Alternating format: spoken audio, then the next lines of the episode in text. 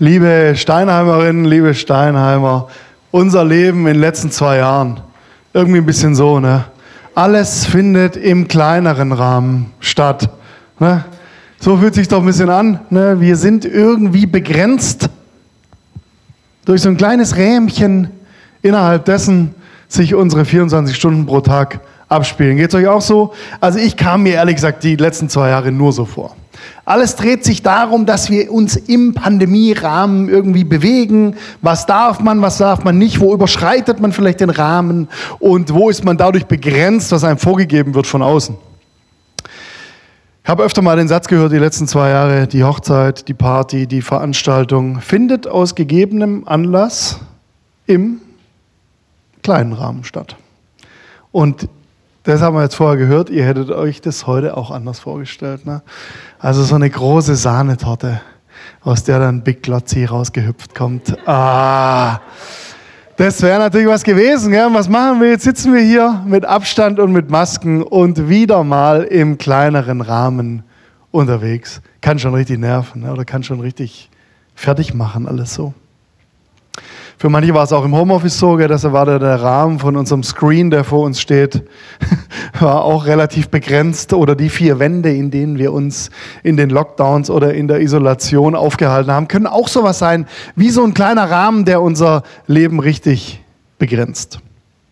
Aber wir müssen auch ehrlich sagen, ja, das äh, liegt eigentlich wahrscheinlich nicht nur an der Pandemie, sondern das kennen wir auch durch andere äh, Themen in unserem Leben, dass wir irgendwie durch was Externes begrenzt oder eingeschränkt oder zumindest irgendwie umrahmt sind. Also zum Beispiel durch unseren Finanzrahmen. Ja, der Finanzrahmen, den wir haben, der bestimmt, wie viel Kohle wir ausgeben können, der Budgetrahmen. Dann haben wir auch noch einen Zeitrahmen, in dem wir uns bewegen. Ja, ich habe einfach diese 24 Stunden pro Tag, sieben Tage die Woche. Für was setze ich denn die ein innerhalb meines Zeitrahmens? Oder ich habe auch noch einen Möglichkeitsrahmen und einen Ausbildungsrahmen. Was kann ich mit meiner Ausbildung machen? Äh, was, was ermöglicht mir mein Rahmen? Wir auch noch einen gesellschaftlichen Rahmen. Ja, was gehört sich und was kann ich innerhalb von diesen gesellschaftlichen Vorgaben eigentlich so machen? Wir werden definiert von Rahmen. Kennst du das? Ich habe kürzlich mit einer jungen Lady aus äh, unserem Freundeskreis äh, gesprochen, die macht gerade keine so ganz äh, easy oder gute Phase durch in ihrem Leben. Sie hat mir erzählt, sie hat total Stress im Job, mit, mit dem Chef dann ist, läuft ihre Beziehung nicht und sie weiß nicht, wie es weitergehen soll, soll Schluss machen oder weitermachen oder einen neuen Job suchen oder was jetzt der Ausweg aus diesem ganzen Ding. Und die wollte Rat von mir, was sie jetzt machen soll. Dann weiß ich noch, sie hat dann so mehr oder weniger als letzten Satz gesagt in dem Gespräch, weißt Tobi, ich finde, ich habe einfach gerade total beschissene Rahmenbedingungen. Ich habe gerade total beschissene Rahmenbedingungen. Und das stellt bringt uns ja zu der Frage, wer setzt eigentlich unsere Rahmenbedingungen? Also wer setzt den Rahmen fest für unser Leben? Und finde ich es überhaupt gut so, dass ich mich in diesen vielleicht manchmal viel zu kleinen Rähmchen irgendwie durch mein Leben bewege? Gibt es vielleicht noch eine andere Perspektive auf dieses Thema mit den Rahmen, die uns vorgegeben sind? Was sagt vielleicht Gott dazu? Ich habe eine Einladung für dich heute an diesem Morgen. Ich habe eine Einladung für dich, deinen Blick zu weiten. Ich habe einen ganz alten Text mitgebracht, der aus meiner Sicht nochmal eine ganz andere, eine viel größere Perspektive mitbringt als das, was uns zurzeit so, egal ob durch Pandemie oder durch andere Rähmchen, so vorgegeben wird. Also wenn du gerade so eine größere Perspektive gebrauchen könntest, dann lade ich dich ein, jetzt gut zuzuhören. Unser Thema heute Morgen heißt Pandemien und andere Herausforderungen, wie wir zuversichtlich bleiben. Der Text, äh, den ich mitgebracht habe, äh, habe ich deshalb ausgewählt, weil ich finde, da gibt es so viele Parallelen zu unserer jetzigen Situation in Deutschland, auf der Welt, aber vielleicht auch für dein persönliches Leben. Der Text ist schon sehr alt und womöglich auch irgendwie weit weg von uns. Und trotzdem glaube ich, dass er heute Morgen uns was zu sagen hat. Der Zusammenhang, aus dem der alte Bibeltext kommt, ist die Offenbarung. Das letzte Buch der Bibel, die Apokalypse, schwieriges Buch, gell? liest man jetzt nicht so locker flockig drüber weg, wenn man mal so seine Bibel aufschlägt. Die Offenbarung wurde ungefähr 90 nach Christus verfasst, also 90 Jahre nachdem dieser Jesus von Nazareth über diese Welt gelaufen ist. Johannes hat die äh, Offenbarung geschrieben, als er im Exil war, in einer Höhle auf der Insel Patmos. War jemand schon mal auf Patmos? Kann man kurz sehen? Hat es jemand? Ja, wunderbar. Ich habe auch schon mal, war schon mal in die Höhle da reingeguckt. Nicht so ganz äh, vier Sterne tauglich, das Ding.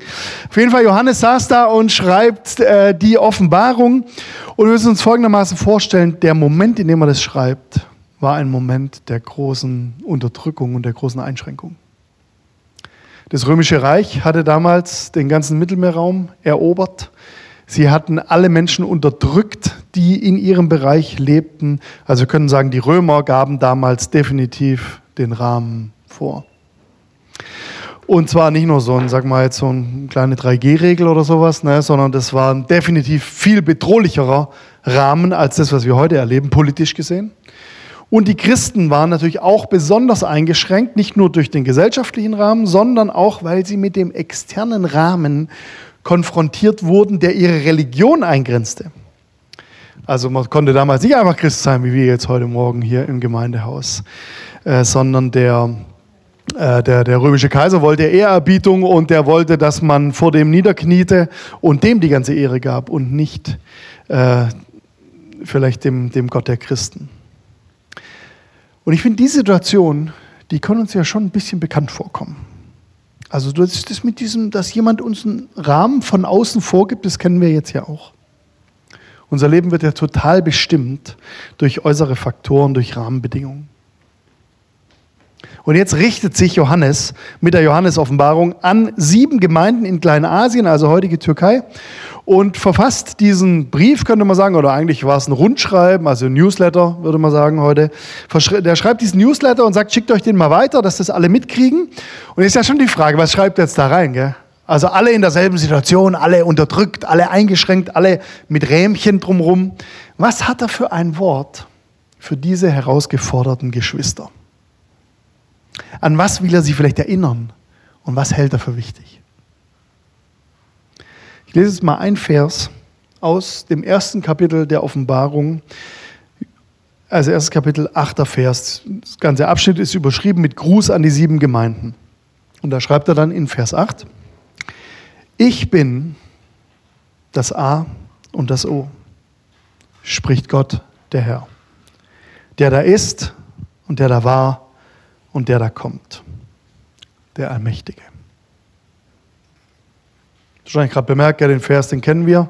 Äh, der kommt uns irgendwie bekannt vor, haben wir wahrscheinlich schon mal irgendwo gelesen auf irgendeinem Kalenderblatt oder sonst wo. Ein ganz bekannter Vers, ich bin das A und das O.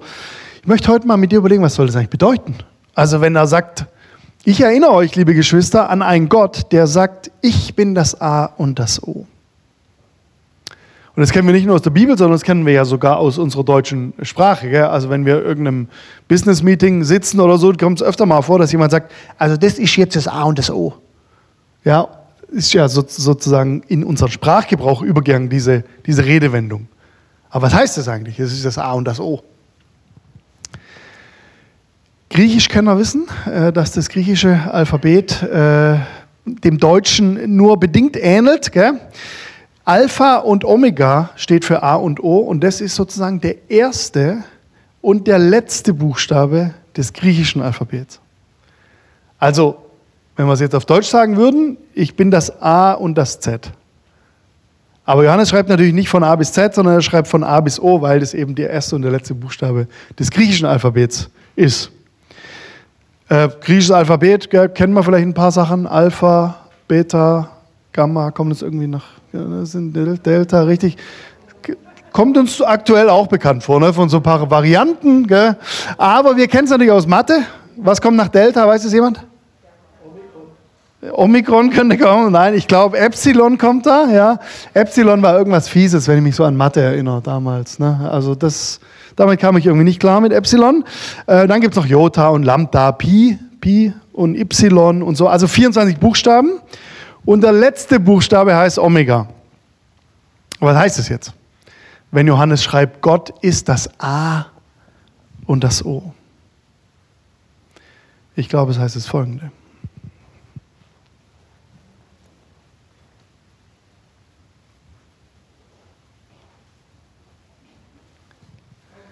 Wenn Johannes schreibt, Gott ist das A und das O, dann sagt er damit eigentlich, ey Leute, Gott ist euer Rahmen. Wir sind von Gott umfangen. Wir sind von Gott umgeben. Er ist der erste und der letzte Buchstabe unserer Geschichte.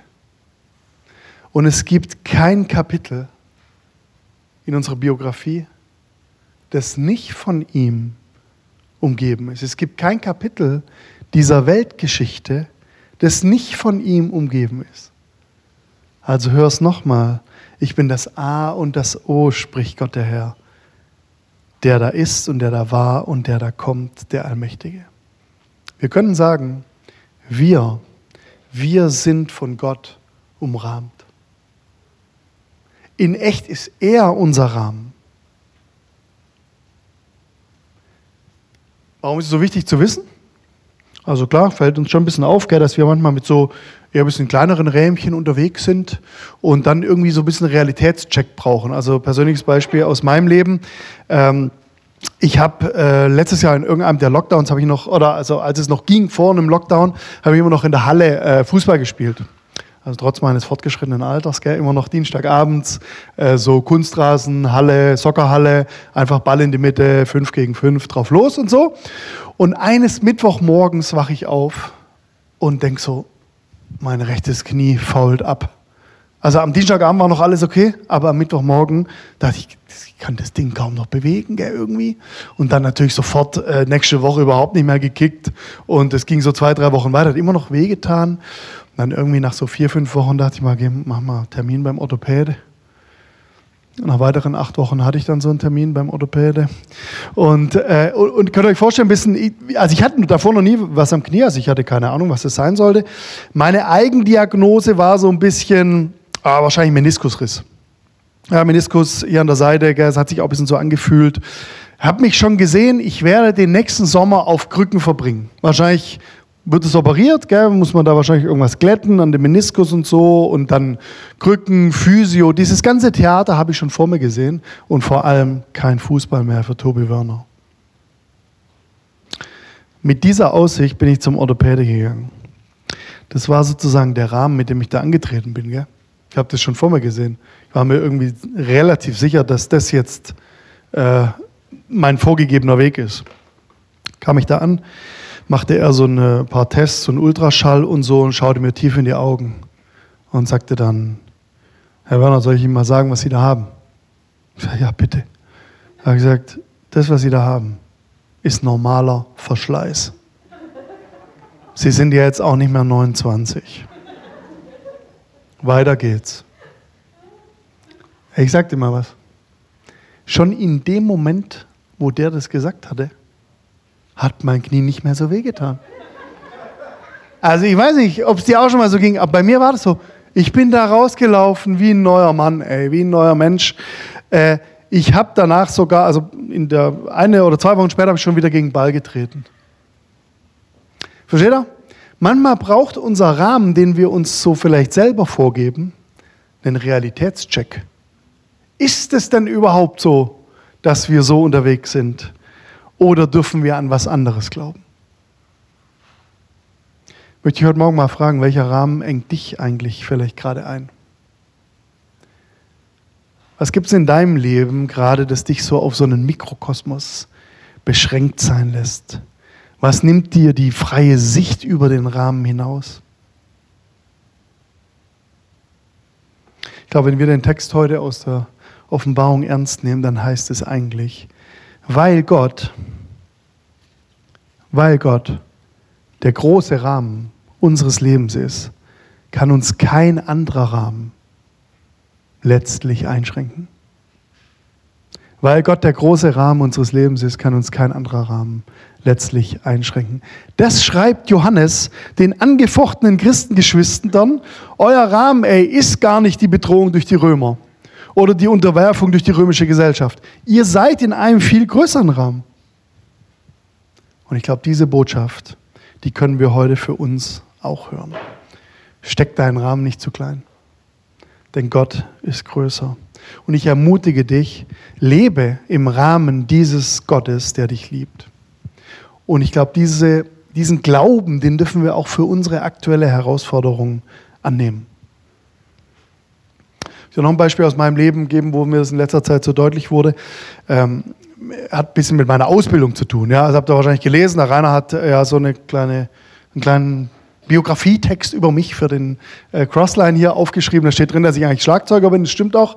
Ich bin von Haus aus Musiker, also ich habe Schlagzeug studiert und auch jahrelang als Schlagzeuger und Musikproduzent gearbeitet. Und dann haben wir hier angefangen, in Stuttgart so eine Gemeindegründungsgeschichte zu erleben und das habe ich dann ein paar Jahre gemacht und dann irgendwann habe ich aufgehört mit Schlagzeug und jetzt heutzutage, also seit eineinhalb Jahren, darf ich sogar in einer landeskirchlichen äh, Anstellung sein mit meiner Ausbildung als Schlagzeuger. Ja, also eigentlich schon ein bisschen eine crazy Geschichte und es passiert mir jetzt immer, wenn ich jetzt unterwegs bin, als wir mit meinem evangelischen Jugendwerk ähm, beschäftigt, wenn ich unterwegs bin und treffe so Kirchenmenschen. Gell, dann fragen die mich immer, ja, Herr Werner, äh, was haben Sie denn für eine Ausbildung?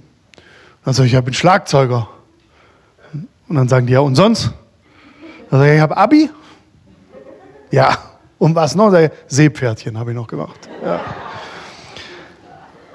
Also versteht ihr wissen, meine Ausbildung, also das, was ich gemacht habe in meinem Leben, das, das taugt für gar nichts. Ja.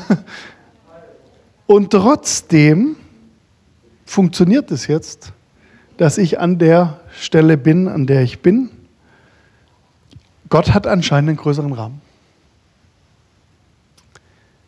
Verstehst du, wenn wir das für uns glauben, weil Gott der große Rahmen unseres Lebens ist, kann uns kein anderer Rahmen einschränken, dann kann das, glaube ich, eine richtig befreiende und gute Botschaft, ein Evangelium für uns sein. Ich möchte mal was fragen.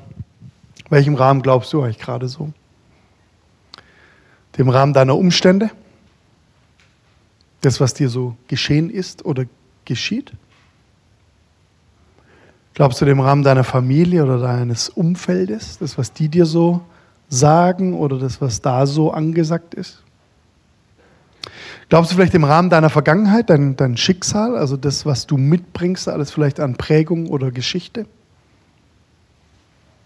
Oder vielleicht glaubst du auch dem Rahmen deines eigenen Kopfes, das, was du dir selber vorgibst oder das, was du denkst, was dein Rahmen wäre.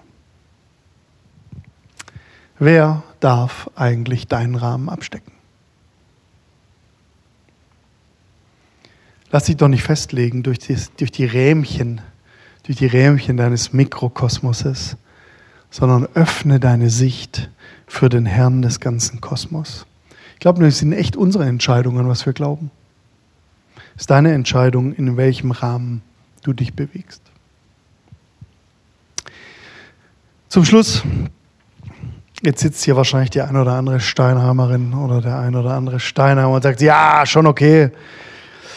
Aber was ist, wenn am Ende die Rähmchen immer noch da sind? Ne? Hört sich ja alles ganz gut an, dass Gott der, der Rahmen ist, aber was ist, wenn am Ende doch noch irgendwie, wenn wir halt doch eingeschränkt sind? Ich kann ja nicht alles einfach wegbeten. Stimmt. Aber es gibt was, was wir machen können. Martin Luther der alte Reformator hat mal geschrieben, allein der Glaube, der sich auf Gott verlässt, kann vor dem Siege das Triumphlied singen und ein Freudengeschrei machen, ehe die Hilfe da ist. Allein der Glaube, der sich auf Gott verlässt, kann vor dem Siege das Triumphlied singen und ein Freudengeschrei machen, ehe die Hilfe da ist. Das ist Glauben, ne? Wir können jetzt schon total unabhängig von unseren Umständen an unseren größeren Rahmen glauben. Das kannst du so machen, das kann ich so machen und das können wir tatsächlich heute so machen. Wenn wir heute darüber nachdenken, Pandemien und andere Herausforderungen, wie wir zuversichtlich bleiben, ey, das gibt mir eine richtige Zuversicht gibt mir ehrlich gesagt Zuversicht und gute Laune. Bei all diesen kleinen Rähmchen meines Lebens will ich an den großen, großen Rahmen Gottes glauben, aus dem ich nie fallen kann. Du auch? Amen.